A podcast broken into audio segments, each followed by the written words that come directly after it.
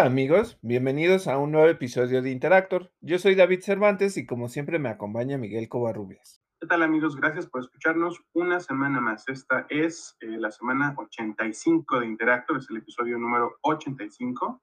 Y esta semana en videojuegos vamos a platicar un poquito de la Steam Deck. Tenemos por ahí unas noticias de Nintendo. Hablaremos de un par de desarrolladoras, Create Entertainment y Quantic Dream. Hablaremos también del nuevo servicio Amazon Luna. Tenemos mucho que platicarles sobre Elden Ring y por ahí noticias de algunos títulos como Resident Evil. En nuestra sección de cine, series y streaming hablaremos de Netflix, eh, de DC, Marvel, Star Wars y también de Disney y una que otra cosita por ahí. Comenzamos. Y para empezar nuestra sección de videojuegos, les eh, platicamos que de acuerdo con PC Gamer, eh, Gabe Newell, que es el presidente de Valve, dijo que eh, pues está abierto a incluir Game Pass o algún servicio similar en la Steam Deck en el futuro, aunque eh, no prevé que vaya a ser en el futuro próximo y tampoco prevé que se vayan a destinar recursos para la creación de algún servicio propio. Lo que dice Newell en particular es que no, no, se opone a que Game Pass llegue a la Steam Deck. Yo creo que funcionaría pues, bien porque existe Xbox, digo, perdón, existe PC Game Pass. Claro que tendrían que hacerlo compatible con Steam, pero pues no veo ningún más problema que eso, ¿no? Se me hace, se me hace una buena, eh, pues, me parece bien que tenga esta apertura y se me hace buena idea, ¿eh?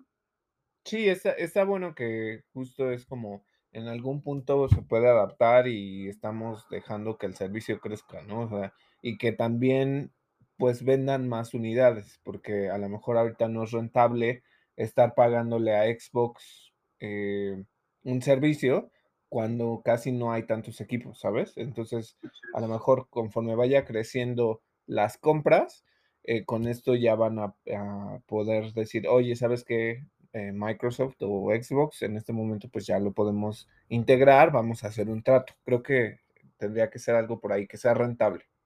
Este, bueno, pues justamente hablando del Steam Deck, ya salió esta semana y las reseñas para todos aquellos que pudieron recibir una, eh, pues son un tanto divisivas, ¿no? Porque obviamente es un equipo que incluso ciertos medios pusieron a, a compararse con el Switch.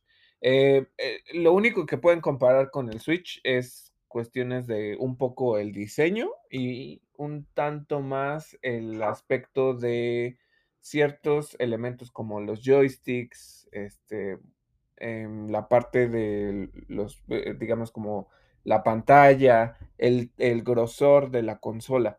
Em, como tal, pues yo diría que pues no tienen tanto que ver una con otra, salvo el diseño, que les digo, pues es como es cuadradito, pues tiene los dos joystick a, los lados, entonces es lo más que, que, se puede decir, pero en realidad, si ustedes lo piensan así, es una plataforma bastante interesante porque es casi, casi como una PC.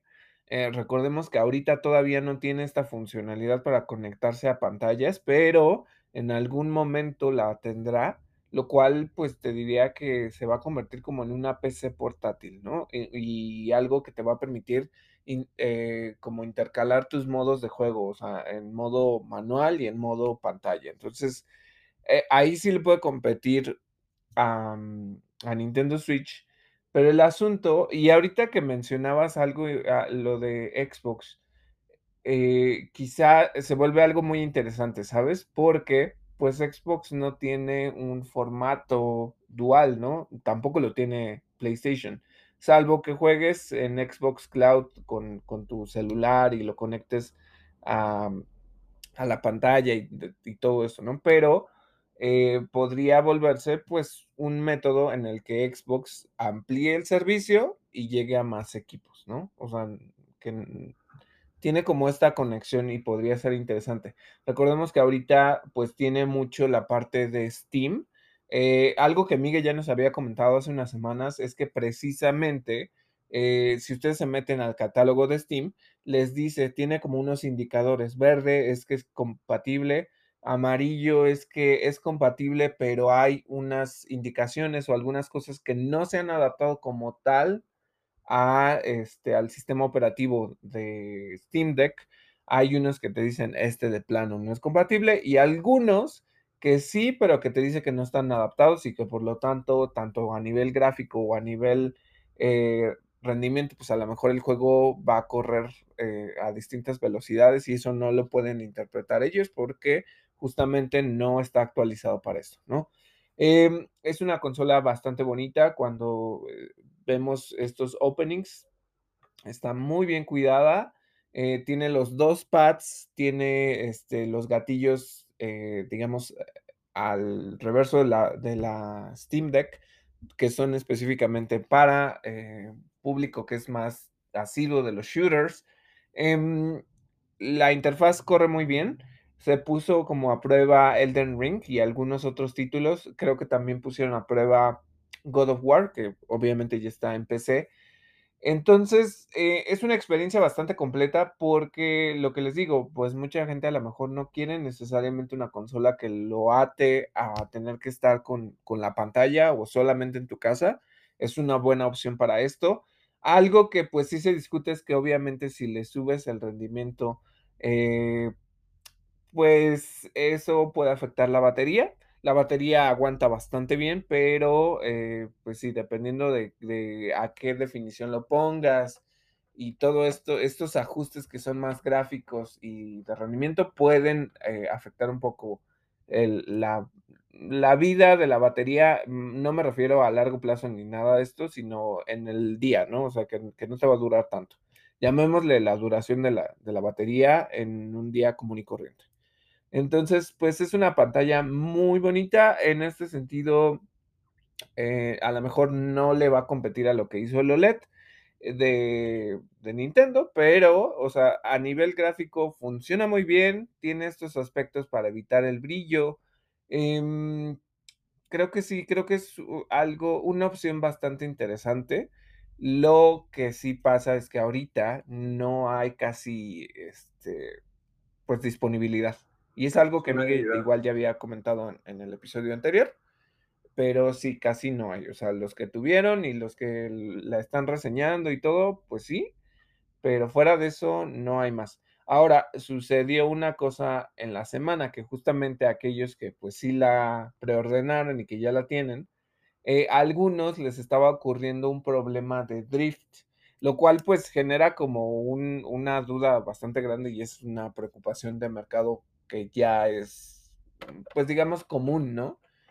Entonces, justamente lo que Valve hizo es estudiar estos casos de las personas que les avisaron vía su servicio al cliente y les dijeron: "No, no, no, ya estuvimos revisando qué onda, qué es", y resultó que es una falla en el software, no en el hardware. O sea, no es que el como los como los Joy-Cons, que que sí es en el hardware. Em, no, eh, era una cuestión de que incluso, mm, parcharon, e hicieron una actualización y eso se quitó. Entonces, no tuvieron que hacer devoluciones, no tuvieron que, este hacer nada más, era una cuestión simple de de sistema y ya se arregló. Entonces, pues, es una cosa que a mí me gustaría que ampliaran y que también dijeran cuándo va a llegar a otros mercados, pero sí, si ustedes están esperando esto, pues, estén muy atentos por si Steam libera esto o por sí, más bien, eh, si Valve libera esto. Eh, ¿Sabes? En la página de Steam, eh, bueno, propiamente en la página de Steam Deck, cuando, cuando la abres te sale en español, entonces yo quiero pensar que es la versión de Steam para Latinoamérica. Eh, existe una opción que dice reserva el tuyo a partir de 399. No dice para empezar si a partir de 399 pesos o dólares, ¿no? Eh, cuando ya uno entra a la sección de reservar el tuyo, eh, no dice propiamente que hagas la preventa, pero que sí reserves tu unidad. Eh, te da las versiones que existen, ahorita hablamos de ellas, pero termina, cierra diciendo, eh, this item is not available for reservation in your country, no está disponible en tu país. Entonces, eh, pues un poco una patada, ¿verdad? Pero bueno, en las versiones de la Steam Deck que estarán disponibles en algún momento. Es una versión con memoria eMMC de 64 GB, eh, una segunda versión con una memoria SSD NVMe de 256 GB, eh, que promete un eh, almacenamiento más rápido, entre otras cosas. Eh, y una versión de 512 GB, también con una NVMe SSD, es un tipo de memoria, que además de eh, el mejor rendimiento para el salvado, eh, incluye también un perfil exclusivo de Steam y una keyboard, una, un, perdón, un, tema, un tema para el teclado, un tema para el teclado virtual. Bueno, todo esto. No, no sabemos exactamente cuánto van a costar en pesos mexicanos, porque sencillamente no están disponibles, ¿no? Pero bueno, sépanlo. Si ustedes están en los Estados Unidos, también platíquenos eh, si están disponibles las mismas opciones. Yo diría que sí, pero cuéntenos, a lo mejor hay algo diferente, ¿no? Sí, claro. Y en otras noticias de videojuegos, eh, Bungie publicó en la página de ayuda de Destiny 2 que el juego es incompatible con la Steam Deck. Estamos hablando ahorita de la, de la consola portátil. Bueno, eh, Destiny 2 es un juego que por el momento no se va a poder jugar eh, ahí porque, dice Bungie, el sistema Proton, ya hablamos del sistema Proton de la, de la Steam Deck, que es este sistema que hace las veces como de eh, compatibilidad entre los softwares eh, no, pues no es compatible con eh, los juegos de Bungie o específicamente con Destiny 2. Amenazan, eso sí, y esto es lo que estuvo trascendiendo eh, en, las noticias de esta semana, amenaza Bungie con banear a cualquier jugador que busque rodear, es decir, es decir hacer un bypass de esta restricción y que y cualquier persona que logre correr el juego en una Steam Deck, pues será sencillamente baneada. Ahora, decían, bueno, ¿y cómo puedes, si no son compatibles, cómo lo haces, no? Porque eh, pues es, más sencillo de lo que parece. Eh, al parecer, digo, no se los recomendamos, ya hay una advertencia de por medio, pero al parecer si uno instala o por medio de la versión de Windows para eh, la Steam Deck, se pueden correr otros juegos y se puede correr Destiny 2. Si esto se percibe, pues tendrán su banda. No, y además, eh, otra cosa, ¿no? Eh, siempre hay que contar con el ingenio de las personas para saltarse eso. Siempre hay una forma. y Pero está muy agresivo, ¿no? Ah, supongo que sí, pero me imagino yo que están respetando como ciertas reglas de lo que es la Steam Deck y quieren evitar eso, ¿no? Pero eh, no, no dudes que ya hay alguien que lo está intentando. Entonces, bueno, seguramente sí lo hubo, ¿no? Y por eso fueron tan específicos. Claro. Eh, bueno, pasando a otra noticia, Crate Entertainment, que es el estudio creador de Grim Dawn, anunció el desarrollo de un nuevo City Builder titulado Farthest Frontier. Eh, justo lo que hicieron fue mostrar un tráiler con, con cierto gameplay y eh, recordemos que este juego saldrá para PC a través de Steam y se espera que tenga Early Access, aunque todavía no tiene una fecha de salida. Otra cosa, y hablando justo de servicios que no llegan a México, este, Amazon Luna, que es este servicio de streaming de videojuegos de Amazon, ya está disponible para todos los usuarios de Estados Unidos. Esto incluirá Prime Gaming Channel, que ofrecerá títulos gratuitos que irán rotándose cada mes, para miembros de Amazon Prime, similar a lo que ofrece Game Pass. Y también incluirá un retro channel con títulos como Street Fighter 2. Entonces, bueno, eh, es esto que les digo. O sea, al final son estos servicios que son muy interesantes, que pueden cambiar en cierta manera la forma en que jugamos, pero pues sí, ¿no? Hay que entender que obviamente no salen al mismo tiempo y no salen a todos los mercados. Eh, poquito a poco. Pero bueno, ya es lo que va a haber. Eh, recordemos estos dos canales de, Prime Gaming Channels y ya. Eh, fíjate que, eh, bueno, está el que sí incluye, ¿no? Que es el Prime Gaming Channel para los usuarios de Prime. El, el canal, de, el Retro Channel, el canal de juegos retro, va a tener un costo, si no me equivoco, de como 5 dólares al mes, 4.99, una cosa así. Eh, y así, así va a haber eh, canales eh, con cierto costo. El canal de Ubisoft, si no me equivoco, ya, y creo que de esto ya habíamos hablado hace tiempo, va a tener un costo mensual de como 18 dólares. Está brutal. Está muy caro, está muy, muy caro. no sé, no sé, porque, pero tampoco, mira, tampoco tiene sentido porque el de Ubisoft lanzó su servicio Recordemos que tiene como su servicio específico donde te daban acceso como a 75 juegos. Igual estaba caro, pero es como, uy, Ubisoft trata de eh, calmarte en este sentido porque pues no creo que sea tan accesible, ¿no? O sea... Ubisoft, cámate, por favor. sí. ¿Qué más tenemos? Ah, esto. Eh, se anunciaron todos los nominados a los BAFTA Games Awards, estos premios que ofrece eh, la, Academia de, la Academia de Artes de Televisión y Cine de Inglaterra. Eh, se van, bueno, la premiación se va a llevar a cabo por medio de un streaming en vivo el 17 eh, de abril, lo van a poder ver en Twitch, en Facebook y en YouTube. ¿Cuáles son los nominados? Bueno, por categoría.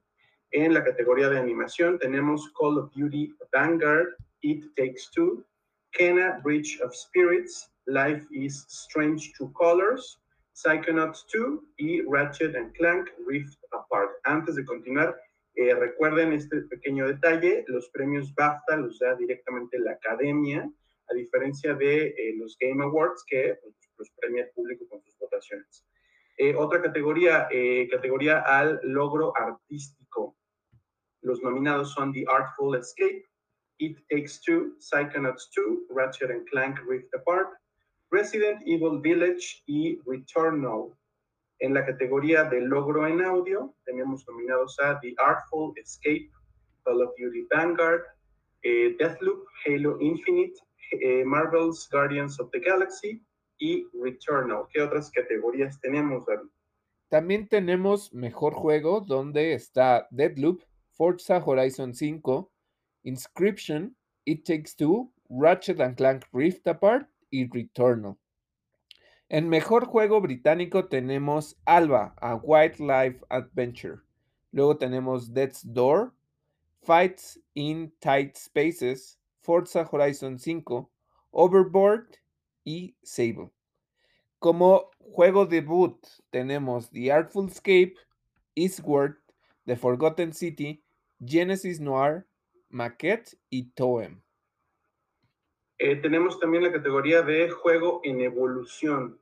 Los nominados aquí son Among Us, Animal Crossing New Horizons, Apex Legends, Disco Elysium The Final Cut, Fortnite y No Man's Sky.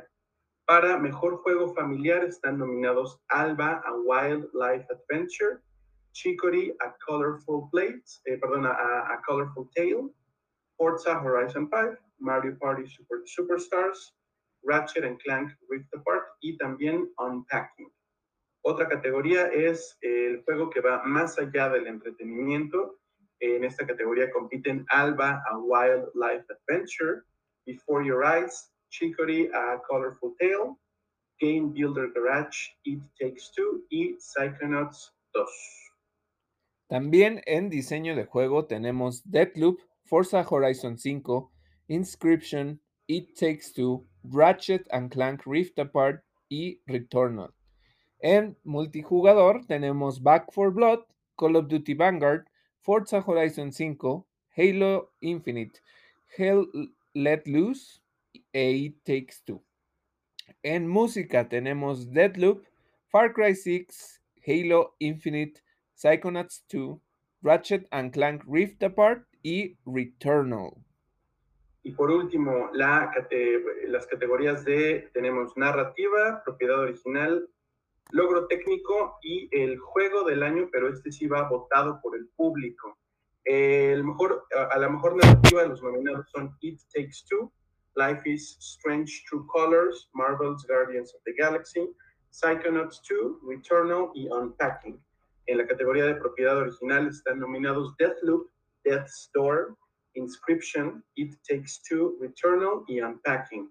Para logro técnico, los nominados son Forza Horizon 5, Hitman 3, Psychonauts 2, Ratchet Clank Rift Apart, Resident Evil Village y Returnal. Y el juego del año que, ah, para el que podremos eh, votar como público, los nominados son Chicory A Colorful Tale, Deathloop, The Forgotten City, It Takes Two, Metroid Dread, que pues, me hace curioso que sea la única categoría en la que está, y también Unpacking. Esos son todos los nominados que tenemos para los BAFTA Games Awards de este año. A mí me llama la atención, yo creo que eh, vemos otra vez esta competencia un tanto cerrada, ¿no? Vemos otra vez It Takes Two, vemos otra vez Guardians of the Galaxy, vemos, eh, como dices, Metroid Dread solo está apareciendo en una. Eh, también Resident Evil Village. Mucho de lo que salió también en The Game Awards. El punto es como dices, hay una diferencia. En ese sentido, lo que les digo es que, y ya lo habíamos discutido desde hace unos episodios, eh, The Game Awards sí forma parte importante la decisión del público, pero las categorías y el cómo se reconoce esos logros lo define el grupo de medios incorporado de Game Awards, que son, es un grupo global. Entonces, pues eh, vemos esta similitud, pero no sé, a mí me encantaría que It Takes Two siga ganando, aunque hay otros que me gustaría más que Ratchet, eh, eh, Ratchet and Clank Rift Apart gane, o incluso Resident Evil Village. Eh, Metroid Dread, lamentablemente no sé si lo llamaría yo el juego del año, pero también está muy, muy bueno. O sea, la verdad es que este, esta Sé que hemos hablado de varios títulos, pero creo que son muchos que si no han jugado, son una opción para que lo hagan. También Psychonauts 2. Exacto, sí. está fuerte. Bueno, y pasando a, ya saben, los eventos que nadie sabe y después eh, resulta que están buenos. Eh, Pokémon hizo un evento, anunciaron la semana pasada que iban a tener un evento por los 25 años de la franquicia. Y sí, tuvieron un Pokémon Presents específicamente para hablar de algunos ajustes que iban a venir para los juegos ya existentes, eh, actualizaciones, todo eso. Bueno, voy a hacer bastante resumen en lo que viene, pero bueno. A partir del primero de marzo, algunos de los Pokémon de Alola comenzarán a aparecer en Pokémon Go.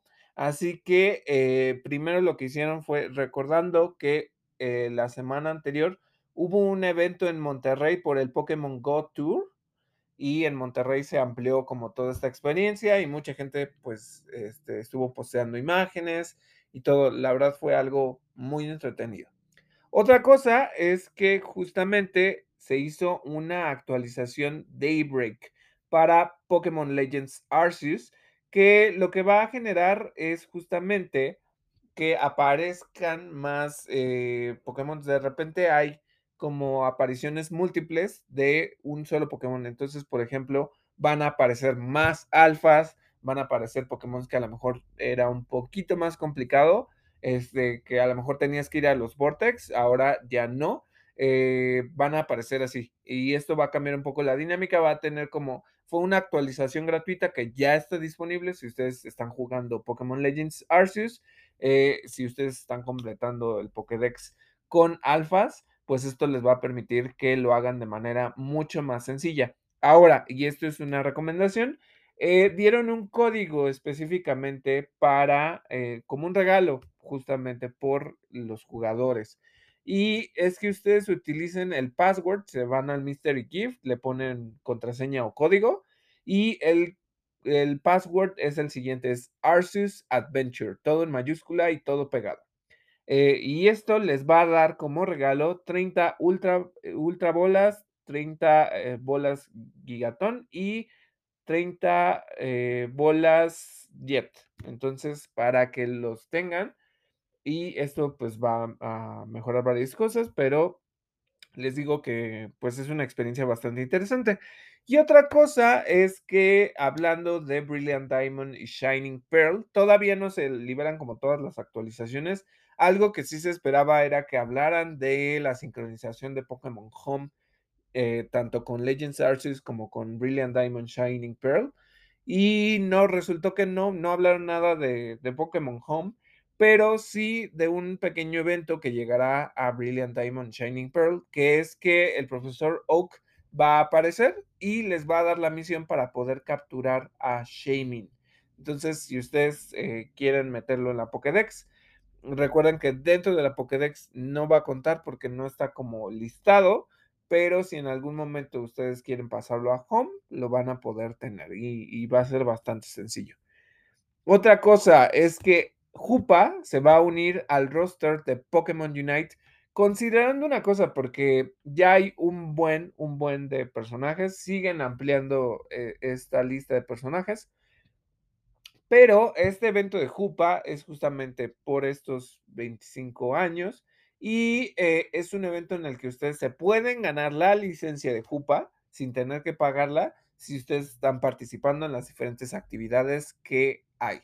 Y el anuncio, les digo que siguen sumándose Pokémon, es que Duralodon llegará en algún momento. Entonces, nada más para que lo tomen en cuenta. Y ahora viene la noticia más grande que pues la gente no sé si esperaba o no. Eh, yo vi varios rumores, entre ellos que si iba a haber un, un nuevo, este, ay, se me fue, un, un nuevo remake eh, de cualquiera de las otras versiones que no ha recibido un remake. A mí me gustaría que hicieran uno de, de la región Yoto. Pero bueno, ya, no importa. Eso no es lo importante. Lo más importante es que se reveló la novena generación que se va a llamar Scarlet y Violet. Y en este tráiler, eh, la verdad es que es una maravilla, eh, porque ya se notan los tintes de lo que está dejando Pokémon Legend Arceus. Eh, creo que mucho tiene esta influencia de ver a los Pokémon en este mapa abierto. Por lo que ha dicho Game Freak es que no va a haber como en Pokémon Legends Arceus si lo hay, hay un hub central y de repente te sales a las diferentes áreas. En este caso no, es un mapa abierto en este sentido. Entonces todas las secciones están interconectadas y no, supuestamente no va a haber pantallas de carga.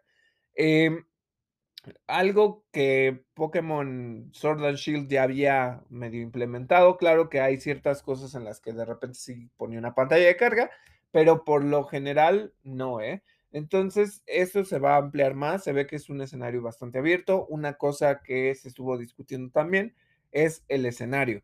Posiblemente estemos en la región del Mediterráneo por ciertas similitudes, eh, incluso se piensa que es España eh, y Portugal, donde veamos. Entonces, eh, muchos de los analistas de que se centran en Pokémon marcaron como el mapa y dijeron, miren, es que se parece mucho a como la geografía de, de, la Tierra real, ¿no? Y dice, aquí está España, aquí está Portugal. Entonces, eh, es muy interesante porque es tan bonito. De repente hay cosas como que sí dices, uy. Bueno, lo que no me gustó a mí es que regresaran esta fórmula de dividir los títulos a, a dos colores, eh, que les digo, es, es este, violeta y, y, escarlata. Y por lo visto, nuestro personaje, eh, pues, forma parte como de una escuela o de algo, porque tienen un uniforme como muy similar. Ahora, el tema que también se despertó muchísimo y me sorprende muchísimo la creatividad de eh, los seguidores de Pokémon. Es que ya se revelaron los starters de esta nueva región y son tres. Eh, están muy graciosos los nombres porque siento que como siempre Japón tiene estas, eh, como que es más permisivo en cómo los nombra pero no, no necesariamente porque esos sean los nombres en, este, en japonés. Sin embargo, las traducciones o, las que se presentan para inglés, que son generalmente las que llegan a Latinoamérica, son las siguientes. Son tres personajes. Eh, ya hay un debate gigantesco por cuál va a ser tu starter. Creo que eh, el mundo se puede caer y la gente siempre va a estar emocionada por cuál starter van a elegir. Bueno, son tres starters, como siempre, uno de fuego, uno de hierba o de pasto y uno de eh, agua. Bueno, agua. ¿Cuáles son los personajes? Pues el primero, y el cual creo que es mi elección, es Sprigatito. Eh, Mm. Sprigatito es un gatito verde eh, de pasto y mm, obviamente todavía no se han revelado las evoluciones. Yo creo que de eso dependerá la selección de, de las personas que jueguen Pokémon, porque muchas veces eh, comienzan hermosos y terminan horrendos. Este, sí, te hablo a ti, Sobul, que terminaste horrible con Inteleon. Eh, pero, por ejemplo, está Sprigatito, tenemos a Fuecoco, que es un, como un, ay, lo voy a llamar como un cocodrilo. Es que por eso les digo que la importancia de los nombres. Sprigatito es como de spring, de, de primavera, y gatito de gatitos, ¿no? Luego tenemos a Fuecoco, que es este de cocodrilo y fuego. Está muy cagado el diseño de Fuecoco porque es como un, es como un, no sé, ahorita torpe que tiene solo un dientito, o sea, se ve todo cute, pero así cagado, ¿no? Y finalmente tenemos a Quaxley. Eh, muchos de los fans de Kingdom Hearts dijeron que es básicamente Donald, porque en, en Kingdom Hearts tiene como esta boinita azul. Y dijeron que la, evolución final es Donald. Eh, eh, no sé, me, me dio mucha risa. Pero bueno, eh, la gente, o sea, media hora después de que ya habían lanzado el anuncio de los starters, ya habían hecho fanart. O sea, ya, ya hay de todo. O sea, de gente que está abrazando un esprigatito, eh, los, los nuevos starters conviviendo con las generaciones anteriores. O sea, es una cosa muy, muy padre. Este, me llama la atención cómo lo hacen tan rápido. Y les digo, puede ser un juego muy interesante. La sorpresa es que sale a finales de este año. Em, o sea, básicamente están dando bastante, eh, o sea, es, eh, es un periodo de tiempo muy corto. Y uno pensaría, bueno, pero pues acaba de salir eh, Brilliant Diamond Shining Pearl y ahora tenemos Legend Arceus. O sea, va, tiene un rango de tiempo muy cortito y pues es bueno, o sea, para todos los fans de Pokémon es bueno. Les digo que tiene muchas nociones tanto de Sword and Shield como de Arceus, lo cual va a mejorar, creo yo, la experiencia de juego. Eh, incluso los gráficos se ven mejor y algo que sí pusieron era que una versión, eh, pues me imagino yo que un alfa, por lo cual van a seguir trabajando con ella. Ojalá mejoren los gráficos, que es justo algo que Legend Arceus carece mucho. No porque el juego sea malo, pero cuando ustedes lo ponen en modo pantalla, se ve muy pobre. O sea, sí se ve muy pobre, les digo, parece, le sale como esta textura cerrada, que son los píxeles que se escalonan, y eso se ve como un tanto chafa, ¿sabes? Pero en este caso, incluso hay cosas de textura que se ven mejor, los ambientes, el explorar una nueva región, o sea, cuando, por ejemplo, eh, a Lola estábamos hablando de Hawái y de Sword and Shield era Inglaterra, ahora pues estaríamos entrando en España, ¿no? Entonces está, está muy bonito, fue una sorpresa. Y yo la pregunta que quiero hacer, ya dijimos que es muy importante, Miguel, ¿cuál sería tu starter? Soy Team Quaxley 100% desde el momento uno. ¿Ya ven? Amo a Quaxley y moriría por él. Ya ven. Sí, sí, sí. Están, la verdad es que están muy bonitos, muy, muy bonitos. Oye, David, Sí. ¿por qué, ¿por qué no te gusta que regresen a dos colores? Porque entran en esta dinámica que, eh, que es más que nada de mercadotecnia y de, de consumismo, en la que pues no tienes acceso a los dos, es- este, no ¿A tienes Pokédex acceso a, ajá, a toda la Pokédex, es lo que no me gusta, que es como de, ah, bueno, tienes que intercambiar y tienes que hacer esto, o sea, algo que hizo Legend Arceus es que no necesitas intercambiar con nadie. Puedes hacerlo por tu, pu- puedes incluso las evoluciones hacerlas sin que tengas que necesitar de otra persona. Eh, entiendo que como sea una nueva generación, quieren regresar al competitivo y que metan esta parte de que necesites el online para hacerlo, ¿no? Pero lo que no me gusta es que las versiones, los legendarios, no vas a poder tener acceso a los dos. Este, no como, por eso les digo, es que hay una comparación con Legend Arceus una vez que lo jugaste, porque con Legend Arceus tienes acceso a Dialga, a Palkia, este, tienes acceso a todos los starters. Entonces, eso es lo que no me gusta. Eso es la razón por la cual no me gusta que hagan versiones, eh, pero pues entiendo que es una estrategia de negocio. Ok, yo, no, yo pensé que yo pensé que era algo así como que te molestaba que fueran colores, porque antes ya fueron Sword and Shield y cosas así. Pero sí, sí te entiendo, tienes razón. Eh, aunque, pues ha sido una marca distintiva de Pokémon desde el primer título, ¿no? Desde Green, Blue, Red. Sí, sí, claro. No, o sea, por eso te digo, forma parte de eh, justamente de cómo interactúan los juegos. Pero sí, no, no, era por una cuestión de, ay, no, me gustan más las letras o, ay, no, me gustan más los objetos. No, es, es la cuestión de, de, mercado. Pero, pues sí. Y otra cosa, hablando justamente de Nintendo. Bueno, pues ya eh, salió el tráiler de Kirby and the Forgotten Land, pero hay una noticia muy importante. Recuerden que el juego sale el 25 de este mes, pero justamente en este tráiler lo que se anunció es que ya está la demo disponible en la Nintendo eShop para que ustedes lo prueben. Va a haber tres niveles que van a estar disponibles, no sé cuántos hay en el juego entero, pero va a haber tres niveles disponibles, lo pueden jugar, lo pueden probar y nos recuerden que pueden eh, comentarnos qué, qué, les pareció esto en nuestras redes sociales. Recuerden que pueden encontrarnos en, Interact en Facebook como Interactor y en Twitter como arroba interactor-podse. Vámonos a noticias de Xbox. La noticia de hoy son los títulos de Game Pass que estarán disponibles este mes, el mes de marzo. Eh, ya están disponibles Far Changing Tides, este juego lo pueden encontrar en cloud, consola y PC. También Microsoft Flight Simulator a través de cloud. Este, la, la, eh, peculiaridad es que se va a poder jugar en Xbox One eh, a partir de cloud. Eso, eso es interesante. Si lo quieren probar en Xbox One, pueden. Y el otro que ya está disponible es Lightning Returns Final Fantasy XIII. Este está disponible para consolas y PC.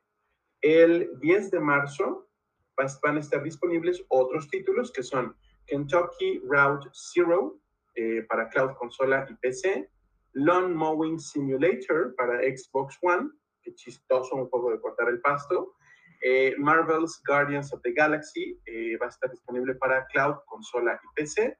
Y también Young Souls, igual, para cloud, consola y PC. Eh, siguiendo con otras noticias, específicamente vamos a hablar un poquito de Elden Ring. Antes de que pasemos a esta reseña, que no tiene nada que ver con spoilers, es específicamente cuestiones de lo que les dijimos, qué esperar y qué no esperar de este título, ¿no? Pero bueno, primero tenemos unas noticias. La primera que eh, viene por parte de The New Yorker, donde Hidetaka Miyazaki habló sobre el juego. Y en esa entrevista que sostuvo con Simon Parkin, reflexionó sobre la muerte, pero en los juegos. Eh, dice, si la muerte ha de ser más que la marca del fracaso, ¿cómo puedo darle sentido? ¿Cómo hago de la muerte algo disfrutable? Entonces, justamente eh, se, disculpa con cualquier jugador que no encuentre placer en sus juegos debido a la dificultad, pero insistió en su deseo de que el mayor número posible de jugadores disfrute el placer de superar las dificultades. Es algo que ya habíamos mencionado, eh, tanto en nuestro episodio de la dificultad de los videojuegos, pero eh, es una característica muy clave de los juegos de From Software. Siempre lo han tenido, eh, incluso con eh, innovaciones que les digo que a mí me gusta mucho más eh, el estilo de juego de Sekiro. Es, un juego que puede llegar a frustrarte, o sea, y la verdad es que entiendo el punto de Miyazaki del placer de, de digamos, vencer este sentido de que te maten, ¿no? Porque eh, es un logro. O sea, te la pasas ahí, friegue y friegue, hasta que logras vencer al boss, hasta que logras pasar el nivel. Y es satisfactorio. Entonces puedo entender eso. Y hay una cosa que ahorita voy a mencionar en la reseña, pero es justamente el cómo exploras un juego como este. Eh, otra cosa es que en, en, esta entrevista habló también de cómo limitó la participación de George R. R. Martin para que el autor no se hallara restringido por las mecánicas del juego. algo que ya fue sacado de contexto por muchos medios.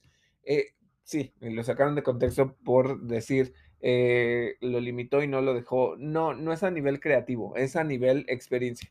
Y cuando quiero decir esto, y es justo algo que habíamos mencionado en, en episodios pasados, es este asunto de no involucrarlo tanto en las dinámicas de juego y en el gameplay, sino que él creara esta historia y eh, ellos lo iban a adaptar, que incluso lo mencionamos, el aspecto de, los personajes no iba a ser nada de lo que George R. R. Martin tenía pensado, ¿no?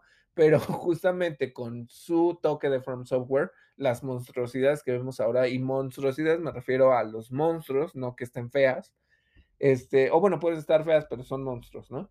Eh, justamente es por esta creatividad. O sea, lo que hicieron fue, tú danos la historia y nosotros vemos cómo lo adaptamos al sistema de juego, a la experiencia, al entorno, todo esto, ¿no? Entonces, para que se hagan una idea y justamente que no fue que los restringieran ni nada. Y otra cosa es que justamente por el número de ventas, eh, Elden Ring está rompiendo los récords de ventas y lo que sí hizo es que Bandai, Namco le subirá el sueldo a todos sus empleados de Japón en abril. Eh, entonces, esto es muy bueno justamente para evitar estas dinámicas de crunch. Eh, en cierta forma también para celebrar a los desarrolladores que están poniendo todo el trabajo posible y su esfuerzo en lanzar un título como este. Entonces, es una forma de retribución, le voy a llamar así, no tanto premiación, es una retribución a su trabajo. Y otra cosa que está bastante complicadita, bueno, ya sabemos que siempre hay abuso de cierta manera o de otra. Pero bueno, hablando específicamente de Elden Ring, pues eh, eh, sabemos que aquí no son souls o no son los ecos de sangre como en Bloodborne. No, Aquí son las runas. Y las runas es básicamente con lo que compras mejoras para tus armas, este, algunos aditamentos, con lo que puedes mejorar tus habilidades, los stats de, tu personaje. Bueno, pues mucha gente está yéndose a eBay y están empezando a vender runas en eBay. Lo cual, pues como siempre, eh, lo que considera es que la gente pues las está vendiendo a precios altos. Entonces, pues se vuelve un abuso y la verdad, espero que la gente no esté cayendo en esto. Recordemos que obviamente ustedes pueden farmear eh, las runas y pueden hacer de una experiencia que no sea tan difícil para ustedes. Pero no sé, no soy tan partidario de que les vendan las cosas en internet ni que puedan hacer este tipo de cosas. No sé si en algún momento eh, tanto Bandai, Namco como eh, From Software vayan a decidir algo al respecto, pero bueno, nada más para que lo tomen en cuenta. Y ahora sí, eh, esta pequeña reseña de Elden Ring. El juego está siendo jugado por muchísima gente. Es una experiencia muy interesante y algo que, que generó como una pregunta es, ¿es un buen juego de From Software para iniciar si nunca has tocado un, juego de From Software? Y la respuesta va a ser un tanto dicotómica, sí y no. este, ¿por qué sí? Porque es un juego que no te limita, como otros juegos de From Software, a que tengas que pasar por los jefes y que si no los matas, pues no, ya no puedes seguir avanzando en el juego. Es algo que ya habíamos comentado, ¿no? Eh, hay una libertad en este sentido. Sin embargo, el problema de entrar a un juego de mundo abierto tan grande como lo es eh, Elden Ring es que no sabes a dónde ir. De verdad, no sabes a dónde ir. Eh, tiene como ciertos indicadores que te dicen, ah, bueno, pues vete por aquí, vete por allá. Pero eh, es un tanto, lo voy a llamar, es un tanto abrumador porque tiene explicaciones, incluso tiene un pequeño, pequeño, le voy a llamar nivel, pero es un área donde ustedes pueden aprender los básicos. Pero bueno, les voy contando de la experiencia general de Elden Ring. Ustedes pueden eh, escoger a su personaje. Recuerden que hay este, varios tipos. Entre ellos, pues hay Em, algunos que pueden utilizar más magia, otros que son más de combate, uno que incluso ustedes pueden escoger qué es lo que tiene, porque pues básicamente viene desnudo y no tiene nada y ustedes le pueden ir construyendo todo esto. Al final, el hecho de que haya una clase no es precisamente restrictivo, porque ustedes pueden cambiar los stats de ese personaje. Eh, lo que les dije, está muy bonito la parte de editar a tu personaje y, y la fregada, pero el asunto es que, como siempre, y se los he dicho, la tontería más grande es que pues tu personaje queda escondido detrás de una máscara, de, una, de un yelmo, de, este, de una capucha, etcétera. Entonces, eh, ustedes se pueden pasar el tiempo que ustedes quieran y pueden disfrutar muchísimo armar a su personaje, pero no tiene sentido porque finalmente no se ve. o sea, no, no, es tan relevante en el modo de juego de Elden Ring. Perdóname, David, ¿no te ofrece una opción de ir con la cabeza descubierta? Solo si escogen al que está desnudo y a algunos de los guerreros, pero los otros no. Por ejemplo, hay un perfil que creo que se llama. Ah, eh, no me acuerdo si es el, el, prisionero. Hay un vagabundo, hay un prisionero, hay este.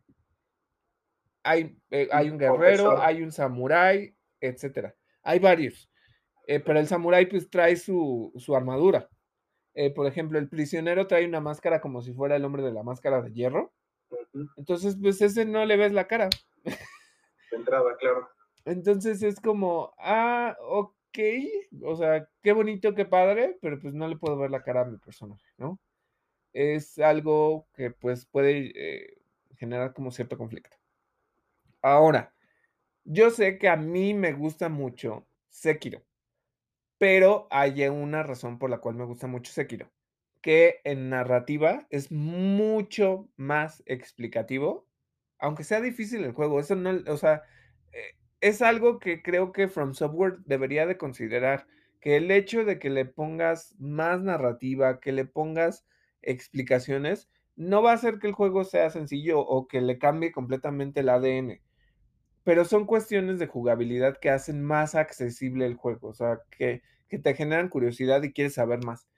Eh, cuando empieza la, narrativa de Elden Ring, pues como que dices, ah, ok, trato de entender, pero después te vuelve a abandonar y es como, ay, bueno, pues ahí trata de averiguar qué significa esto. La historia gira alrededor del Elden Ring las piezas cómo están divididas y cómo debes de irlas recuperando para convertirte en el Elden Lord y eh, volver a reinar este, las tierras del medio, que es este escenario gigantesco que tenemos a nuestra disposición. Entonces, de repente, o sea, por ejemplo, si ustedes no siguen ningún canal ni ningún tip, pues se pueden llegar a perder. Es como de aquí para qué, para dónde me voy, qué hago, este, cómo recupero ciertas cosas. Sí tiene como tutoriales, pero no son tan accesibles. Eso sí se los digo. O sea, por ejemplo, para mejorar sus armas, para mejorar este, los stats, si no tienes ni idea, ya te perdiste. Es una cosa bastante complicada y el juego está hermoso. Es un, es un mapa muy abierto, muy bonito. Eh, puede ser muy retador y lo que quieran, pero de repente eso creo que es lo que puede llegar a generar como cierta alienación con, con, con, la gente, que diga, no, pues es que no le estoy entendiendo. Eh, recuerdo que justamente lo que me pasó con Bloodborne es que eh, te mandan y tienes que morir para que te den las armas, pero yo nunca entendí que eso era lo que tenía que hacer. Entonces te pierdes y hasta que le empiezas a agarrar un poco más es que lo haces. Les hablaba yo de este nivel o esta, esta parte del juego en donde es tutorial, si ustedes no exploran, si ustedes no son tan detallistas de, ah, mira, creo que ahí hay una luz y me puedo meter y no sé qué tanto, ese nivel de tutorial se lo pueden perder. O sea, simplemente pues, lo pueden pasar de largo y es una cosa que a ustedes ya, creyeron que no había nada y es que no hay esos indicadores. Ese es el problema. Eh, otra cosa que hay es que, les digo, es un mapa muy amplio, pero ustedes inician en una región y el mapa prácticamente no existe. Conforme ciertas zonas, hay unos pilares en donde están los mapas, los pedacitos de mapa. conforme van a, eh, coleccionando estos pedacitos, el mapa se va completando y forma parte de la experiencia. Eh, los stats eh, tienen como este sentido para ir mejorando, que si puedan utilizar magia, que si puedan correr más, que si tengan más vida. Todo esto pues juega, ¿no?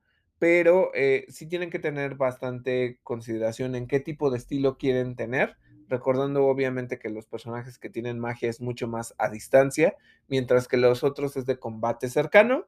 Em, pueden mezclar los dos y les digo que hay, eh, que hay eh, incluso ya predeterminados que les permiten utilizar tanto armas como magia. Em, es una experiencia muy interesante, pero como siempre viene este reto, ¿no? O sea, una vez que pasan eh, esta, este pequeño nivel de tutorial, salen a una zona donde está el primer jefe y lo primero que hace es matarte. O sea, porque de verdad no sabes ni qué carajos hacer. Em, es una experiencia muy interesante. La verdad es que sí, y, si ustedes ya ven eh, gameplays y todo, o sea, hay mucha variedad de armas. Eh, pueden hacer muchísimas cosas con el juego. Eh, tiene esta parte de la agilidad porque tienen este caballo, caballo que parece otra cosa, pero bueno, les permite recorrer y combatir a caballo. La libertad de que si ustedes no quieren matar a un jefe, pueden irse a un lado, que es justamente lo que decía Miyazaki. Es una experiencia en la que sí eh, les ponen el reto, pero no los obligan a completar el reto, que era algo que pasaba con los, eh, con Demon Souls, con Dark Souls, con Sekiro, con Bloodborne. Eh, si no pasaban el jefe, entonces ya no podían acceder a la siguiente sección, ¿no? Sin embargo, aquí ustedes pueden decidir si ustedes más bien son necios y quieren, ah, incluso si acaban de salir fresquecitos del juego, hay un caballero dorado que está por ahí en la primera zona que te liberan, te super destruye, o sea, te, mata con un golpe. Pero depende de ustedes si, lo pueden, eh, porque lo pueden hacer, pueden evadir al jefe y regresarán cuando a lo mejor ya tengan más vida, más ataque, este, cuando tengan alguna otra habilidad. Eso es a lo que se refiere Miyazaki. Eso es el digamos, el pequeño twist que tiene Elden Ring, que les permite que no sea tan difícil. Entonces, es una experiencia muy interesante, puede ser muy frustrante porque les digo, no hay indicadores. Para mí eso es lo más frustrante que tiene Elden Ring, que eh, tienes que leer eh, ciertas cosas porque si no, a lo mejor no lo entiendes. Mientras que les digo, Sekiro era muy claro con lo que tenías que hacer y aquí no tanto. Entonces, eso es eh, una de las barreras que yo le veo a Elden Ring y eh, la dificultad. Pero yo creo que la gente que va buscando Elden Ring es porque ya sabe cómo es este From Software y les gusta ese tipo de retos. Es, eh, eh, les digo, es una experiencia gigantesca, está muy bonita. Cada jefe es un reto, pueden aprender cómo ir los, los patrones de pelea, todo eso se puede entender. Pero sí, las cuestiones como un tanto técnicas que al final mejoran tu experiencia de juego es lo que está complicado hay un detallito que se me hace un poco chocante y te lo mencioné. Este, no he visto que eh, no he visto que se pueda enfundar el arma. O sea, todos los que traen espada la traen al hombro, todos los que traen lanza la traen a dos manos, todos los que traen arco lo traen ahí en la mano. O sea, no veo como la opción de guarda tu arma y a lo mejor corre más rápido. O guarda tu arma y puedes dar mejores piruetas. O sencillamente guarda tu arma para que tu personaje vaya con las manos libres. No, no lo veo. Eh, mira, en este sentido, eh, From Software mm, tiene como hay ciertos gimmicks, ¿no? O ciertos trucos. En este caso, eh, ustedes llevan como, incluso se, los digo así, el peso de las armas influye en qué tanto puedas esquivar. Si ustedes llevan un arma ligera, pueden esquivar con mucha mayor facilidad y hacerlo, digamos, con mayor rapidez, hacerlo más ágil. Pero si te dice, después del peso de 70, si ustedes llevan un arma más pesada, eh, eso se va a dificultar. Entonces, sí, como dices, hay una cuestión de sigilo, porque sí hay cierto sigilo, te puedes esconder, puedes hacer estos ataques por detrás que son un poco clásicos de Bloodborne, eh, lo puedes hacer. Pero creo que la razón por la cual no existe esto que tú mencionas es porque justamente es un mundo tan agreste, tan agresivo, que pues en cualquier momento te encuentras un enemigo y no, no tiene tanto esto y no es, por ejemplo, como un Assassin's Creed, donde puedes ir caminando por la calle y de repente dices, ah, bueno, voy a sacar algo oculto y te mato, ¿no? Aquí es mucho de, es un mundo muy de combate y por lo tanto no mete esta cuestión. Ok, ok, como que si no vas en guardia todo el tiempo, puedes morir. Exacto. Sacado, sacado, ¿sabes de dónde? De Dungeons and Dragons. Cuando uno juega Calabozos y Dragones, si el Game Master es muy estricto, puede imponer que desenfundar un arma cuenta como una acción. Y si tu personaje tiene solamente una acción por turno, pues eso es, eso es lo que puedes hacer, desenfundar. Exacto. Entonces, eh, sí, coincido totalmente contigo, em, pero les digo, sean muy conscientes de lo que van a ver con, con Elden Ring. Eh, lo que pueden disfrutar es justamente el vencer el reto, pero sí les puede tomar bastante tiempo, sí le tienen que tener paciencia. Em, no es un juego para todos, obviamente, pero creo que lo pueden disfrutar muchísimo, muchísimo. Y eso es lo que les tengo que decir acerca del Elden Ring, que es una gran experiencia, pero sí, con cuidado, ¿no? O sea, no crean que, ah, me lo compré y entonces ya voy a entender. No. Y nada más sepan eso. Ok, está, está bueno saberlo, David. Bueno, pues eh, vámonos a otras noticias de videojuegos. Eh, los remakes de Resident Evil 2 y 3 y también Resident Evil 7 eh, Biohazard van a tener lanzamientos en Xbox Series XS y también en PlayStation 5 con versiones mejoradas. Van a poder adquirir versiones mejoradas de sus juegos.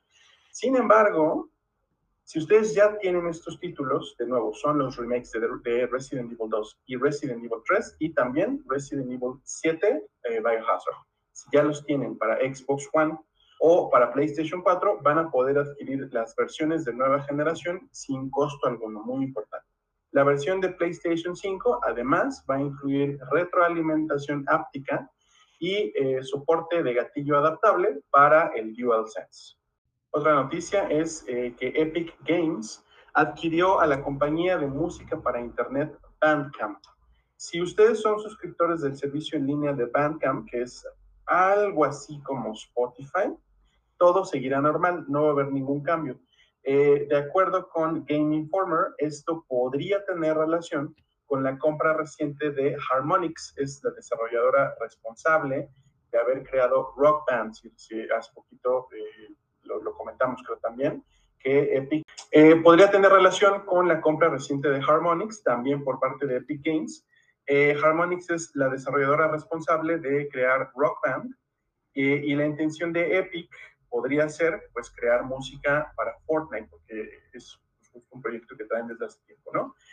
quizá veremos alguna relación próximamente con Bandcamp, el servicio de música, y pues quizá Fortnite, es probable. Otra noticia es eh, que de acuerdo con Xfire, el sitio Xfire, parece ser, esto eh, quiero tomarlo un poco como mixto, no es tanto un rumor, es una investigación, pero ahí les va. Eh, lo que dice Xfire es que parece ser que Quantic Dreams está teniendo problemas para atraer talento a su estudio en Francia. Por lo que esto, esta es la parte especulativa. El juego de Star Wars que se situará en la Alta República, recordemos que se, eh, se reveló hace poco que Quantic, Quantic Dreams hará un juego de The High Republic, eh, pues este juego podría retrasarse, dicen en X-Fire, hasta 2027 o 2028. De todos modos, eh, se hizo un anuncio muy anticipado de, este juego, no, no había pues, prácticamente nada preparado más que el proyecto. Eh, pero se entiende, explican en Xfire, que el punto es que se anuncia un juego con tanta antelación porque el siguiente paso es empezar a atraer talento, empezar a publicar las vacantes y eh, llenar todos los puestos que son necesarios para pues, formar un equipo de desarrollo, ¿no?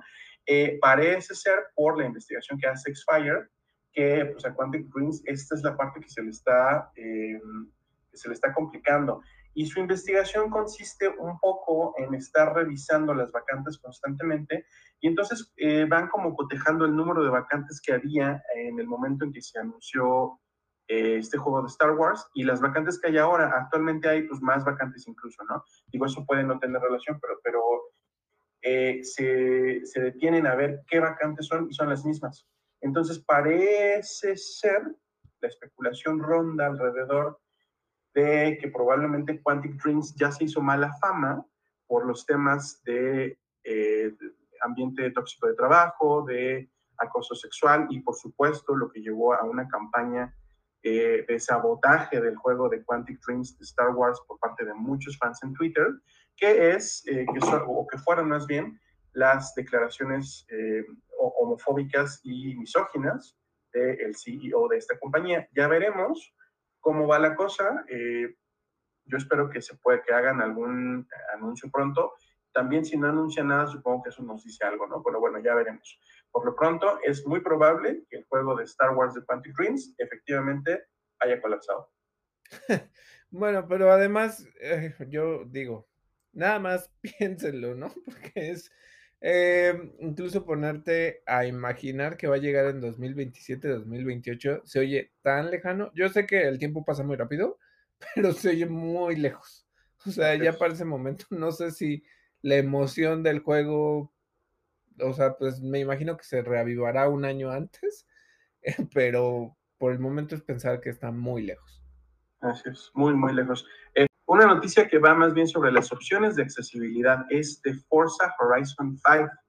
Eh, agregaron ya un soporte con lengua de señas, ojo, es lengua de señas británica, para eh, alrededor de 150 cinemáticas que existen dentro del juego. Eh, esto quizá es un poquito, de todos modos, es un poquito, pues, limitante quizá, porque la lengua de señas es local, es una lengua que se enseña por país.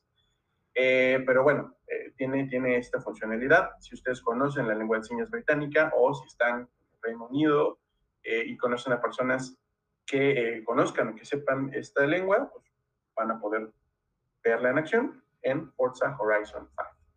Bueno, y para iniciar con nuestra sección de cine, series y streaming, les tenemos varias noticias, pero vamos a iniciar justamente con Netflix. Bueno, lo primero que les tenemos es que Ghost in the Shell SAC 2045 Season 2 llegará a Netflix en mayo de este año. Otra cosa es que Javon Walton se unió al cast de la temporada 3 de The Umbrella Academy. Y otra cosa, si ustedes son fans de estas adaptaciones que está haciendo Netflix de videojuegos, entre ellas está la serie animada de Cuphead, que justamente les digo que tiene poquitos episodios y son como de 15 minutos cada uno. Em, bueno, pues resulta que eh, Cuphead ya se renovó para una segunda temporada que se estrena en verano. Eh, más que sea como una segunda temporada, es como, ya saben, parte 1, parte 2, algo que está haciendo Netflix últimamente. Otra cosa también es que ya se compartió eh, un tráiler sobre un show interactivo que se llama Trivia Quest, que saldrá el primero de abril. Cada episodio presentará 24 preguntas que el público puede contestar para participar en la historia. Eso está interesante, ¿sabes? Son, son formatos interactivos donde la gente puede estar jugando, ¿no? Y puede formar parte de la experiencia. Creo que es algo interesante por parte de Netflix. Se me hace muy interesante, muy, muy interesante. Bueno, y sé que ya pasamos a nuestra sección de, de series y streaming, pero específicamente hay algo que sí está haciendo Netflix y justamente por todas estas noticias es que la compañía adquirió Next Games, la desarrolladora finesa responsable por Stranger Things, Puzzle Tales y Netflix Games está disponible desde el año pasado, recuerden, para dispositivos iOS y Android. Por lo tanto, va a seguir expandiendo este tipo de experiencias con el fin de llevar nuevos juegos a su plataforma de streaming. Así es, y qué movida tan, pues yo creo que tan inteligente, tan pertinente, ¿no? Comprar justo a la que hace tus juegos, porque son los juegos de Stranger Things. Claro. Y pasando a noticias de Amazon Prime, ya concluyeron las filmaciones de la segunda temporada de Good Omens, de acuerdo con Neil Gaiman, Y la temporada contará con un arco completamente nuevo para la historia, dado que la novela de Gaiman y Terry Pratchett solo cubre la trama de la primera temporada. Entonces, yo estoy muy emocionado por esto. Miguel también nos ha dejado muy claro que le gusta Good Omens. La verdad es que yo me divertí mucho con, la primera temporada. Eh, otra cosa que se anunció esta semana es el tráiler de Upload. Eh, llega la segunda temporada, es una serie que me gustó muchísimo, que plantea unas cuestiones sociales, de incluso de las realidades eh, virtuales y todo esto que está muy, muy buena. Les recomiendo que vean la primera temporada si no la han visto. Eh, antes de que caiga la segunda temporada, que ya está muy próxima. Ya también se estrenó Diabolical, que es este, esta, digamos, como, no es un spin-off, es como una conexión en cierto sentido de The Voice en puro animación. Entonces, esto está interesante y creo que hicieron una serie, o si, es, si no me equivoco, es una serie que se llama The Most Dangerous, Dangerous Game con Liam Hemsworth, que es el hermano de, Thor.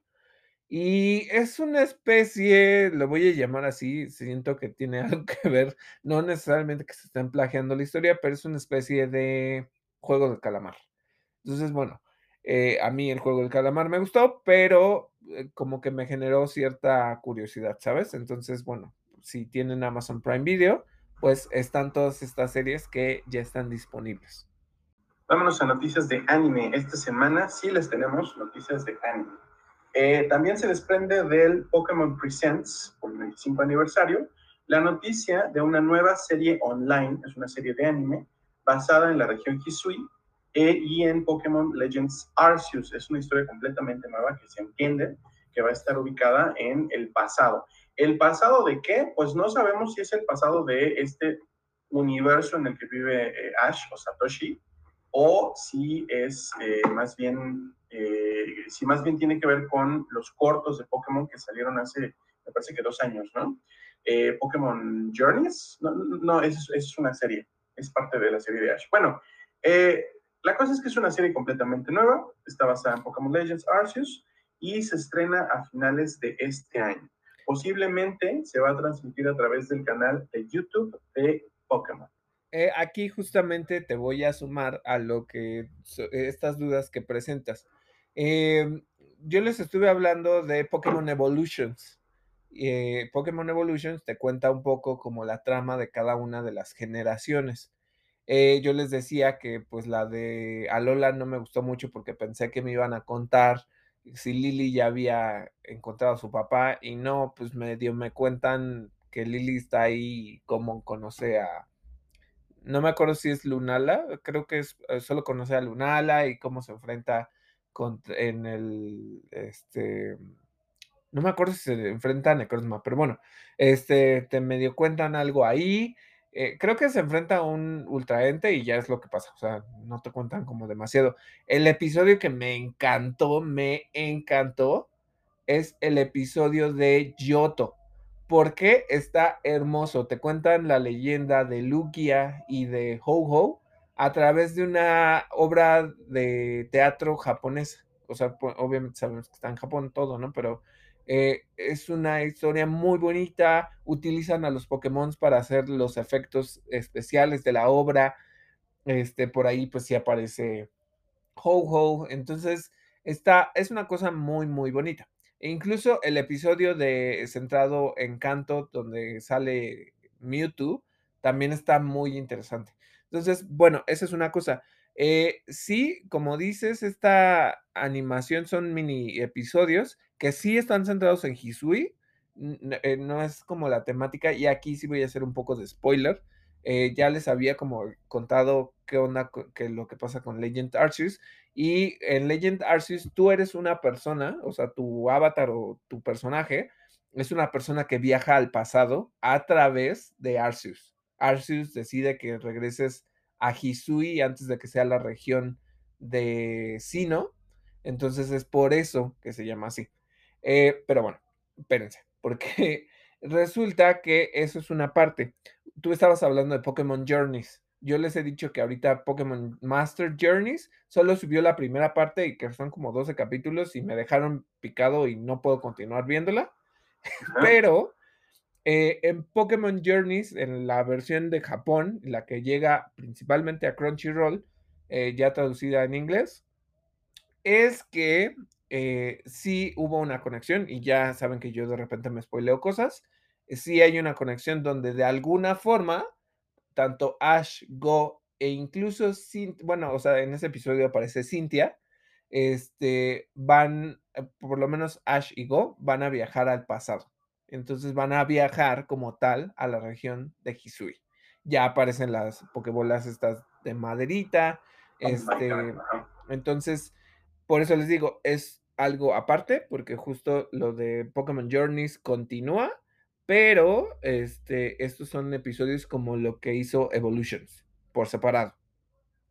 Ok, es bueno, es bueno saberlo. Eh, es un, em, un poco de spoiler para mí, no es reclamo, ah. pero es, es, spoiler para mí, es como, pero está bien, está bien, no pasa nada. Eh, y ahorita estabas hablando de Crunchyroll, yo creo que vamos a tener que eh, terminar contratando Crunchyroll en algún momento, porque otra noticia que les tenemos del mundo de anime es que esta semana Crunchyroll eh, formalizó o hizo pública su absorción de Funimation y de Wakanim, estos dos eh, servicios también de streaming. Eh, y a partir de este mes, alrededor del 80% de los contenidos nuevos que se estaban estrenando en Funimation, con excepción de los episodios de series que estén en emisión, van a pasar a Crunchyroll. Todavía eh, no se aclara va, cuál es el último destino de eh, la plataforma online de Funimation.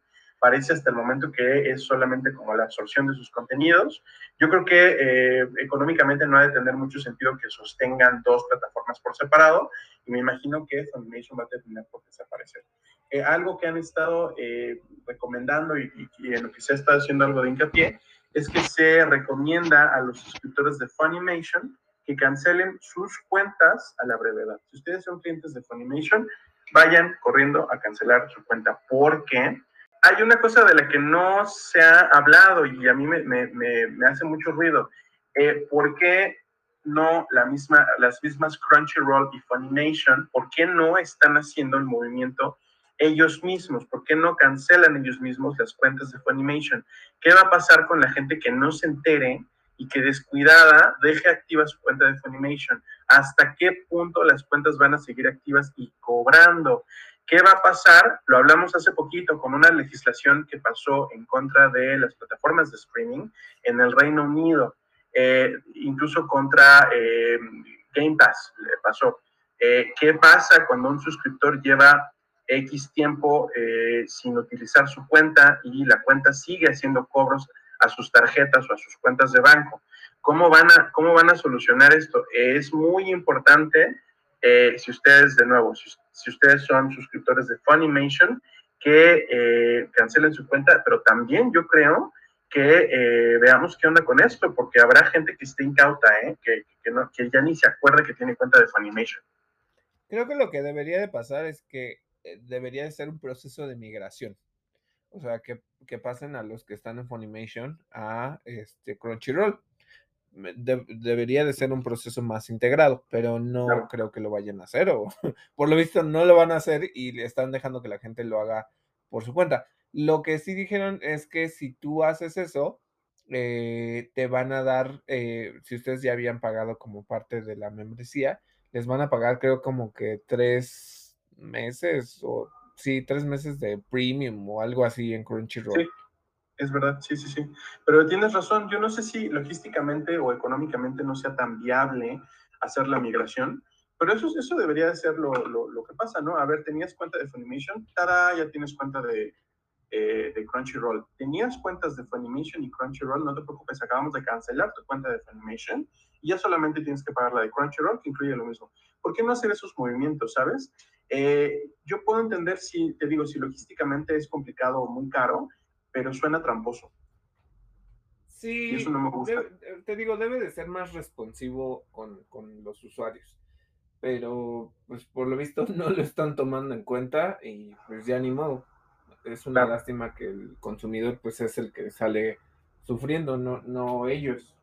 Exactamente, sí, ellos no le pierden. Eh, y la otra noticia que les tengo es eh, que este año se van a estrenar dos películas live action basadas en Full Metal Alchemist. Estas películas van a ser secuelas de la película que salió en 2017.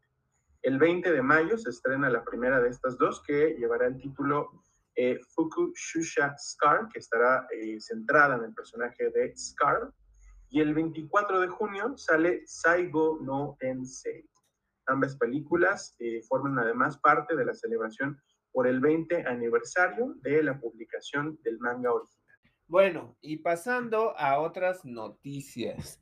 Eh, terminó la filmación de Indiana Jones 5. A ver cuándo sacan un tráiler o qué es lo que empiezan a hacer. Eh, creo que ya pueden empezar a tisear con algo, ¿no? Pero bueno, esta es una pequeña noticia. Otra es el nuevo tráiler de ah, Animales Fantásticos y dónde encontrarlos, los secretos de Dumbledore. Eh, ¿Qué les voy a decir? Mm, entre que me gustó y hay varias cosas que no entiendo cómo están metiendo en la trama. Uno, em, están metiendo, recuerden, si ustedes vieron este Los crímenes, los de, crímenes de Grindelwald. Grindelwald, sí, cierto. Em, pues la hermana de la Aurora, que ahorita no me acuerdo cómo se llama, eh, se pasa a- con, con Grindelwald y se va con el hermano supuesto de Dumbledore, que mm, yo creo que van a terminar explicando qué onda. Em, aquí vemos otra vez al, al Fénix este que no sabemos necesariamente si es el de el de no, no, no creo yo que sea Fawkes, que es el de Dumbledore. Y eh, pues ya vemos como tal a Matt Mikkelsen ya ahí luchando. Es una cuestión un tanto delicada en este momento, pero y ahorita lo vamos a hablar, pero em, porque vuelve como esta, este régimen fascista de no, es que hay que acabar con los moguls y no, es que este, todo esto, ¿no? Pero hay una cosa que me llamó la atención porque supuestamente Dumbledore le da una varita a eh, Kowalski y pues Kowalski es mogul, entonces eso me generó como muchas dudas porque si es como cómo un mogul puede utilizar magia si no tiene poderes, de qué manera, ¿no? Eh, pero pues incluso le dice, ay, me la puedo quedar y se nota que pues obviamente no sabe magia ni nada. Eh, ya lo están involucrando mucho, pues es un personaje que generó como mucha gracia y todo. Eh, pero les digo, ¿dónde está la hermana Aurora? ¿Quién sabe? Este, eh, Little Strange pues ya se murió. Entonces, eh, como que hay varias cosas por ahí, entonces ya el hermano de Newt ya vuelve a aparecer. Em, van a tener una batalla. Yo, no sé, es que siento que es demasiado extender una historia que podía haberse contado en a lo mucho dos, tres películas y que se supone que van a ser cinco. Entonces, oh, no sé, oh, vuelve a aparecer Credence y se van a andar peleando. Entonces, bueno, esa es una de las cosas que generalmente pues me llama la atención. Eh, lo que les digo, yo no sé para qué se sigue llamando animales fantásticos si los animales ya nomás están ahí de pretexto, ¿no? O sea, medio salen unos, pero no es el centro de la, de la película. Mm, pues será quizá porque es la historia de este Newt Scamander y él es el autor. Claro, o sea, por esa parte está, está bueno, ¿no? Pero sí es como, pero el personaje de Newt tampoco es lo más importante. Te diría que entonces tendría que centrarse en Dumbledore. Es cierto, sí, tienes, tienes toda la razón. Pero bueno, ya, ya saben, este, sacarle dinero a la franquicia de Harry Potter hasta donde se pueda. Y quitándole el nombre de J.K. Rowling. Claro, también. Mm, Sí. Eso, eso, fíjate que eso no me encanta, ¿eh? Lo entiendo, pero no, no me gusta ese lavado de imagen. Se me hace muy hipócrita. Bueno, otra noticia es que eh, que Chris Hemsworth interpretará al antagonista en Mad Max Furiosa, eh, junto a Anya Taylor Joy y a Tom Burke. La fecha tentativa de este estreno de la película es el 24 de mayo del 2024 y justo ahorita, bueno, esta semana y la semana anterior salió una nota alrededor de cómo eh, Charlize Theron, eh, pues la verdad se sentía muy amenazada alrededor de Tom Hardy, que pues era como muy agresivo, que tuvo muchos tratos inadecuados con ella y entonces pues es una cuestión que no me gusta mucho. Sé que a, a mucha gente le encantó Mad Max Fury Road y sobre todo estos dos personajes, ¿no? Pero eh, pues no está como muy bien, ¿no? O sea, la verdad es que el hecho de que alguien no se sienta a gusto en su lugar de trabajo, pues es algo que se debe de investigar, pero veamos justamente qué pasa con esto. Sí, fail Tom Hardy, fail. Definitivamente, a mí me gusta mucho la película, pero sí suscribo esto, ¿eh? No, no, no está padre. Otra cosa, y específicamente hablando de polémicas que muchas veces la gente se, se molesta, bueno, pues les digo que ya había gente que se había eh, puesto en contra del reboot, o sí, sí, de Futurama, o más bien, no es un reboot, es un revival. Y lo que habían dicho es que pues si no estaba Bender, la voz oficial de Bender, pues no, que no lo vieran, no sé qué tanto. Otros pues ni, ni se inmutaron.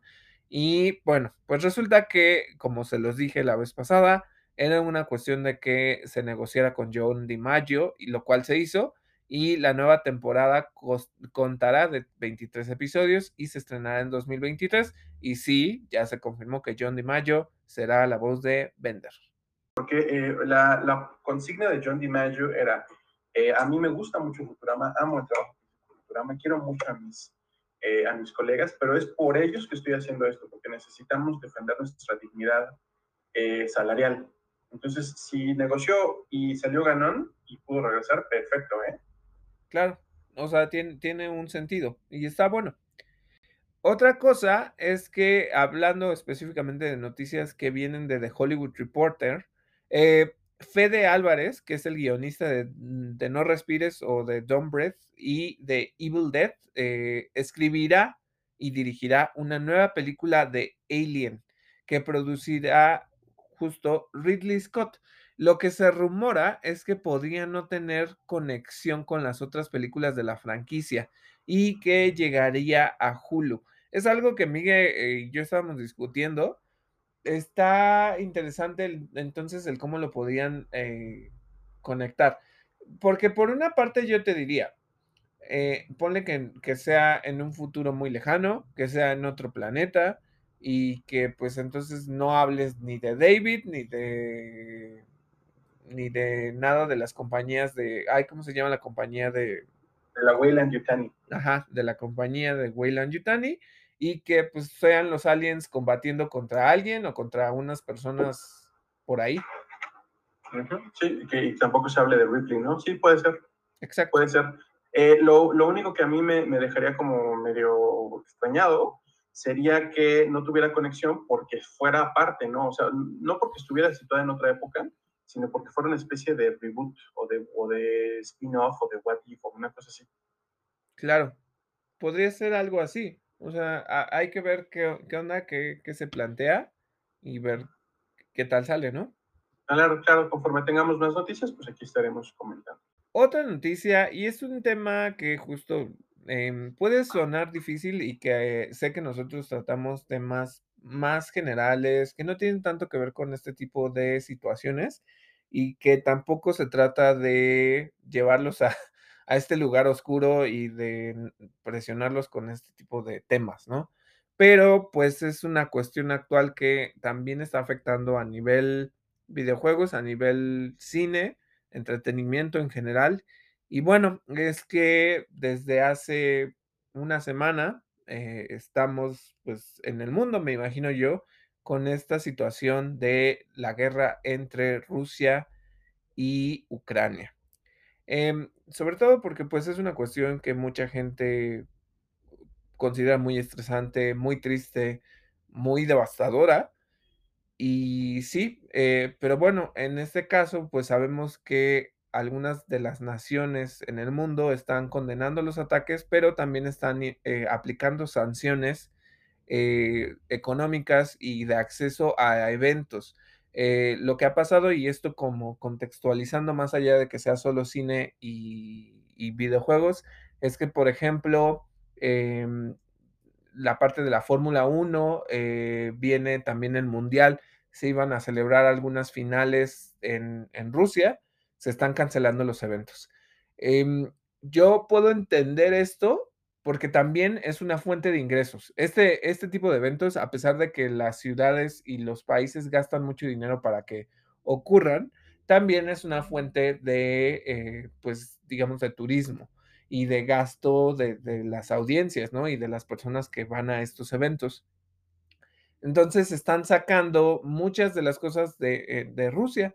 Eh, entonces, eh, una cosa, y ahorita conectándolo también con videojuegos, eh, hay, eh, por ejemplo, Pokémon eh, como tal, está destinando que se van a dar, si no me equivoco, 200 mil dólares, creo, para los niños de Ucrania. Entonces, como apoyo a la niñez que está sufriendo este tipo de situaciones en este momento. Otra cosa es también, por ejemplo, que estudios como Disney y Warner Bros. han pausado cualquier estreno en Rusia y Bielorrusia, incluyendo a The Batman, debido a la crisis con esta invasión a Ucrania. Entonces, eh, incluso algunos estudios ucranianos levantaron una, pues, digamos como en, en Twitter, eh, un comunicado en el que dijeron que pues también necesitan ayuda, ¿no? O sea, es considerar todo lo que sucede en una ciudad que está bajo ataque y todo lo que está ocurriendo. Y, de nuevo, repito, sé que es un tema difícil eh, y que a lo mejor no queremos escucharlo cuando estamos oyendo otros, otras temáticas, pero pues está pasando, ¿no? Y es algo que estamos, digamos, informando. Así es, sí, sí, sin duda. No podríamos pasarlo por alto, es algo que está afectando a todas las áreas de la vida y eh, pues los videojuegos no se quedan atrás, hay estudios que están en Ucrania y que eh, pues han cesado sus operaciones para poner a salvo a su personal eh, y hay estudios alrededor del mundo que se han hermanado también con estos estudios de Ucrania, pues sencillamente para pedir un cese al fuego y para exigir también la seguridad de, la, de eh, los civiles de aquel país.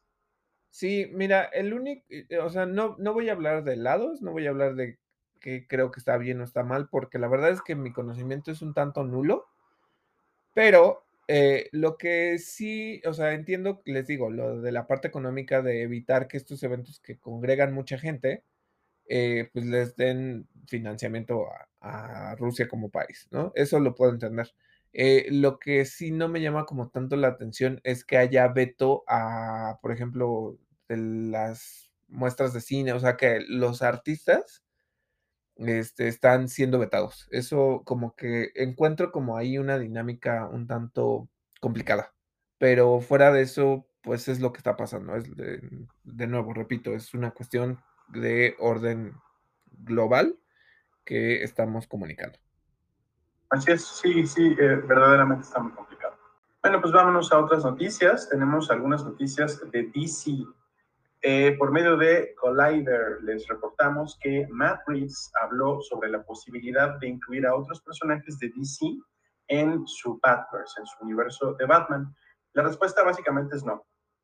Eh, o cuando menos, ese no es su interés inicial.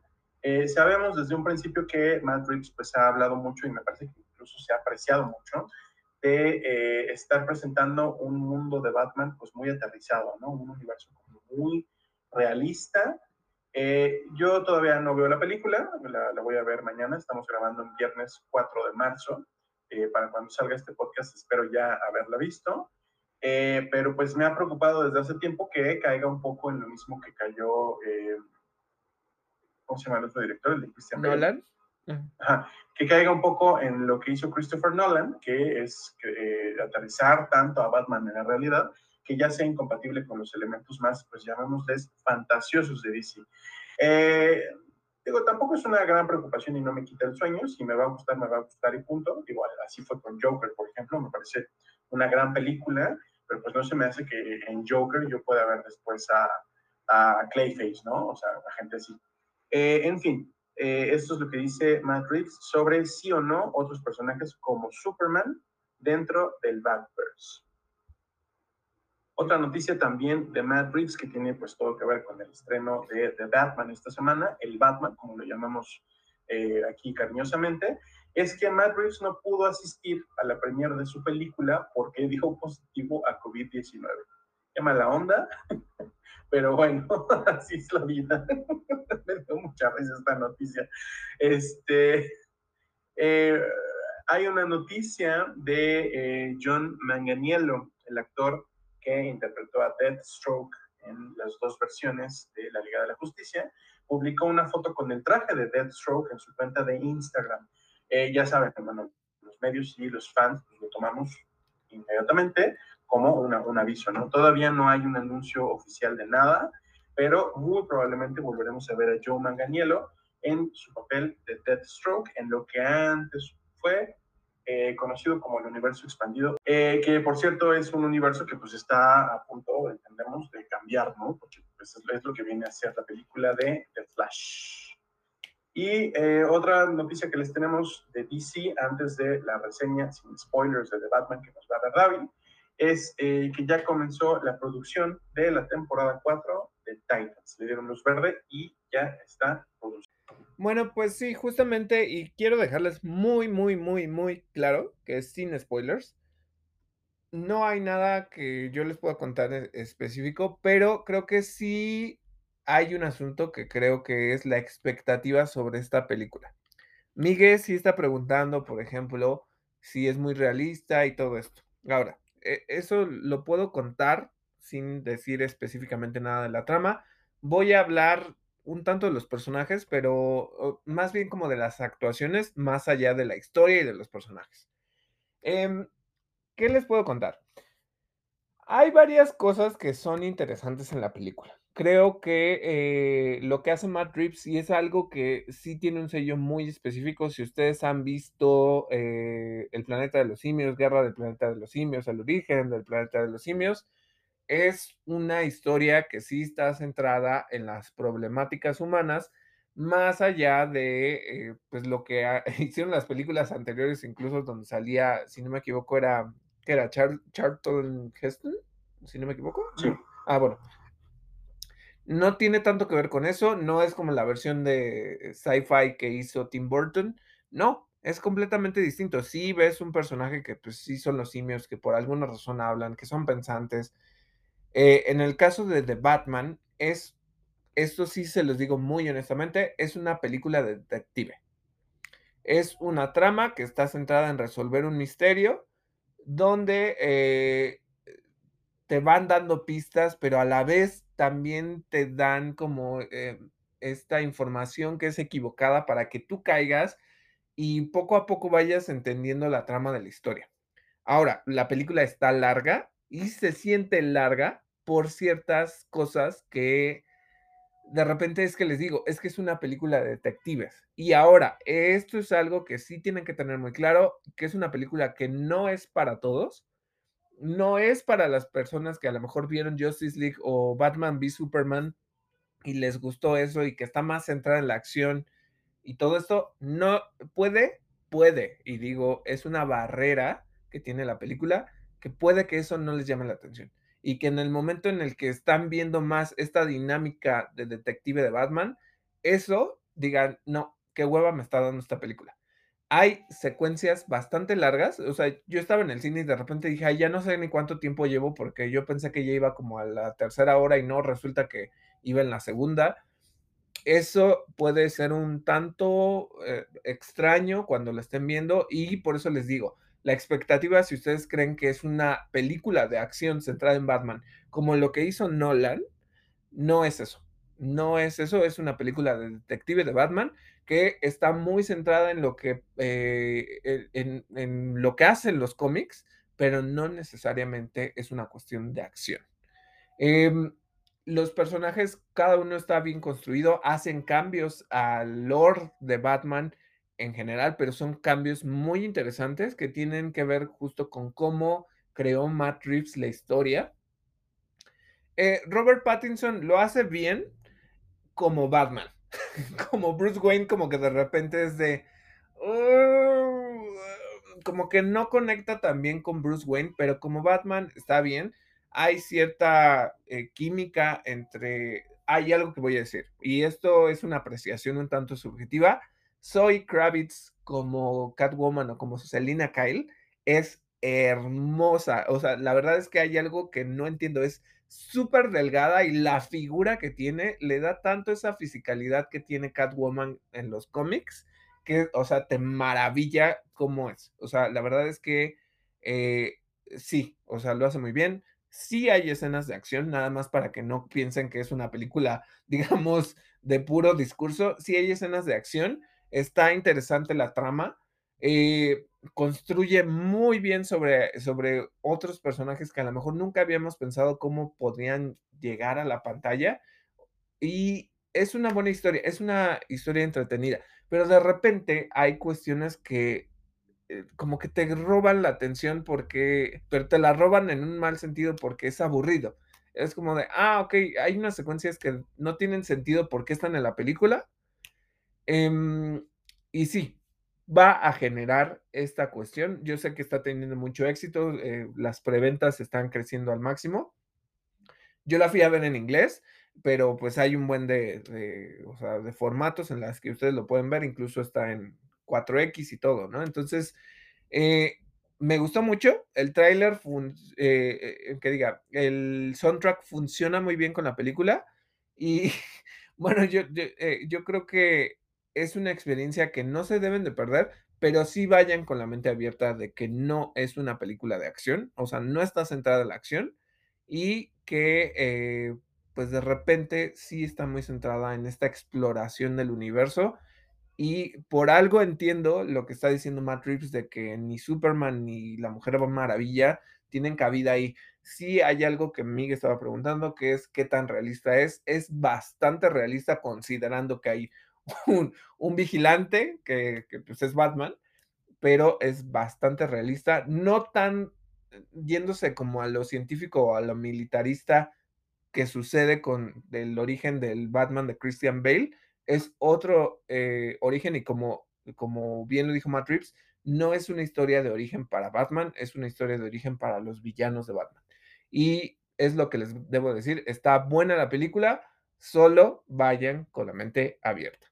Y bueno, eh, continuando con las noticias específicamente de Marvel.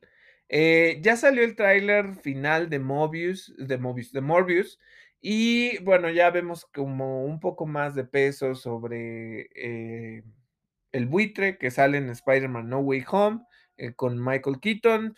No sé, la verdad es que les, para ser honesto con ustedes, esa película no me interesa nada, ni planteo verla, así que no sé, no sé si Miguel vaya a ser el que nos haga la reseña o tampoco, pero es que no sé, no, no me interesa como que estas películas que no tienen un enemigo principal y que convierten al enemigo en, en el protagonista, como que a veces no salen bien y esta no es una que me interese.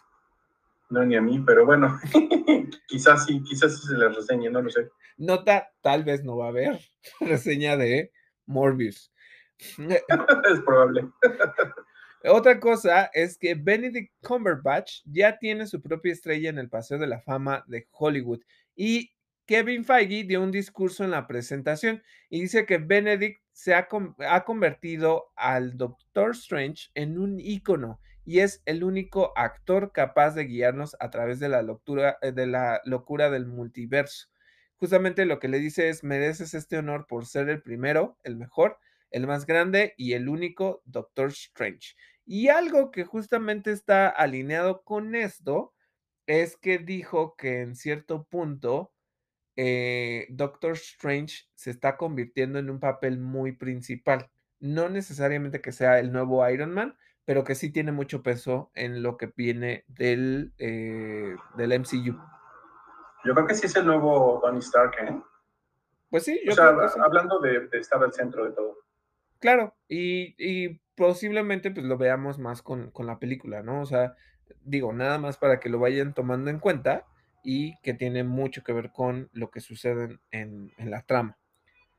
Y otra cosa alineada con esto es que Patrick Stewart confirmó su participación en Doctor Strange in the Multiverse of Madness y dice, bueno, casi, ¿no? O sort of.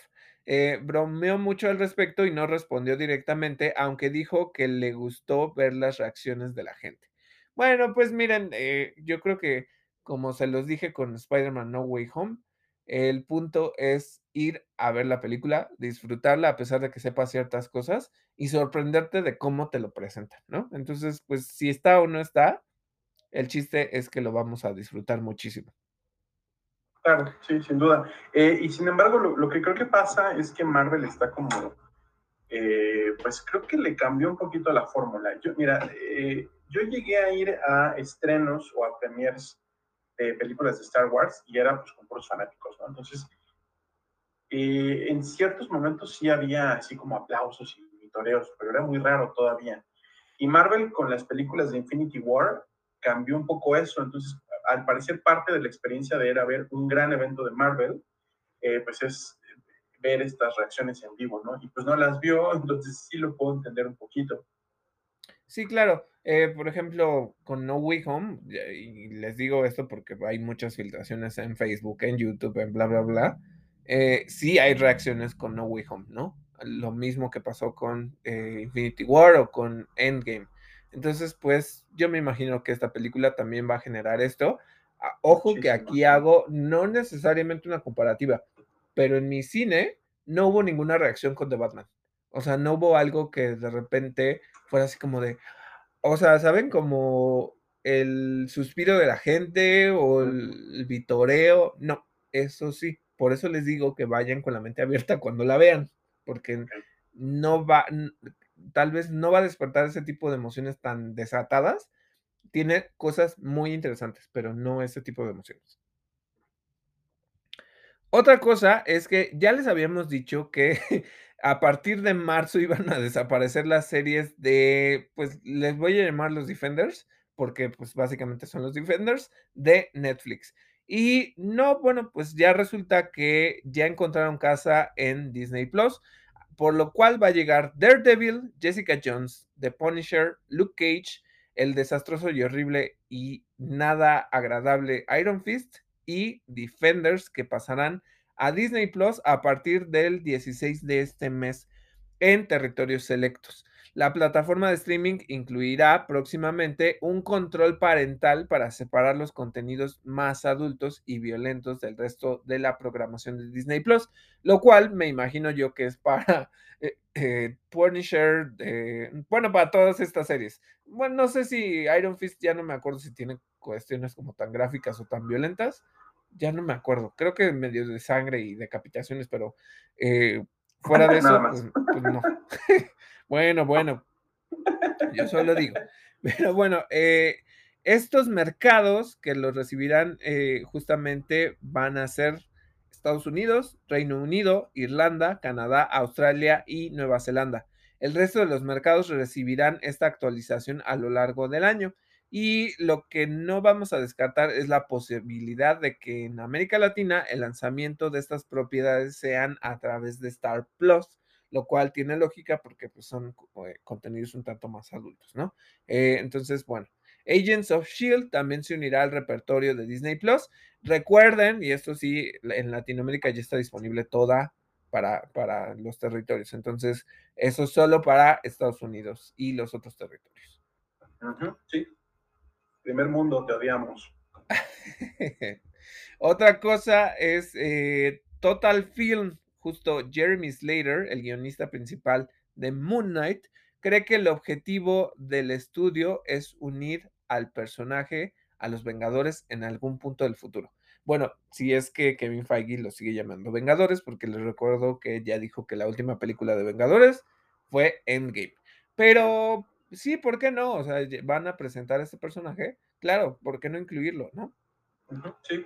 Eh, vamos a ver qué se forma porque ahorita hablábamos un poquito del papel central que tiene Stephen Strange ahorita en el MCU. Seguramente eh, Multiverse of Madness va a ser el punto de entrada para una nueva unión de superhéroes. Y yo creo que sí va a ser alguna iteración de los Vengadores, ¿eh? porque además de esto sabemos que estamos en la recta de, eh, pues de consolidación de un nuevo equipo de los jóvenes Vengadores, a menos que les cambien el nombre. Claro, siempre, siempre puede haber esta parte creativa, ¿no? Donde de repente no se llaman Avengers, pero por eso lo decíamos.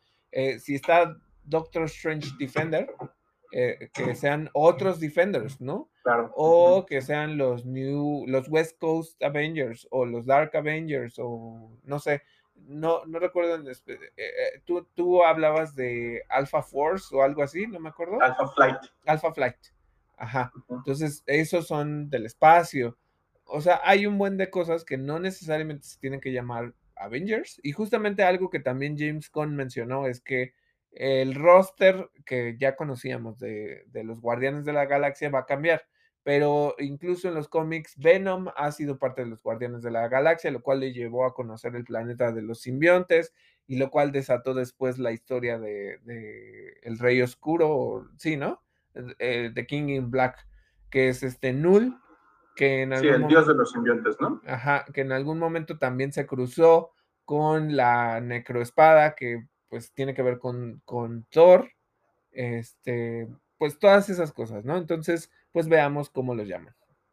Y otra cosa es que, de acuerdo con Deadline, Ariana de Bosé se unió al cast de Craven the Hunter.